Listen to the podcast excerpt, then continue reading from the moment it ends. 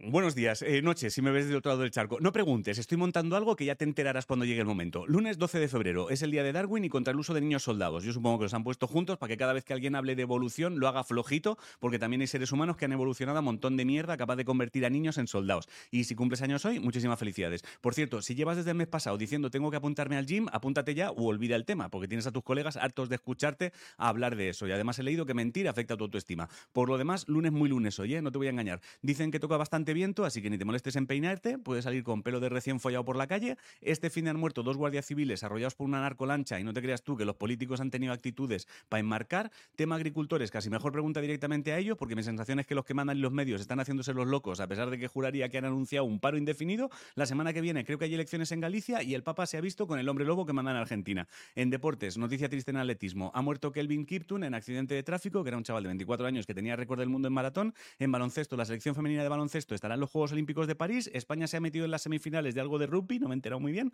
Aston Martin presenta hoy su nuevo coche. Denis González y Mireia Hernández han sido medalla de plata en dúo mixto libre en el Mundial de Natación y ayer fue la Super Bowl y la ha ganado Taylor Swift. En ciencia están investigando unos lobos de Chernóbil que podrían ser inmunes al cáncer para ver si los humanos podemos ser así. Es, rollo Bélix, ¿vale? Parece que de pequeños se cayeron en la marmita de radiación y ahora se la pela la radiación. En cosas del espacio, unos científicos han probado en el espacio dos motores cuánticos que funcionan sin combustible. Ojalá sean científicos que cuando les pregunten cómo funcionan respondan con el poder del amor. En cultura, La Sociedad de la Nieve lo reventó en los Goya y se ha llevado 12 premios. Mejor actor para David Verdaguer por Saben Aquel, mejor actriz Malena Alteria porque Nadie Duerma y mejor guion Esteban Urresola por 20.000 especies de abejas. Y en música, Goya para Rigoberta Bandini, a mejor canción original por Solo Quiero Amor y tienes nuevo tema de Derby Motoreta, Burrito Cachimba.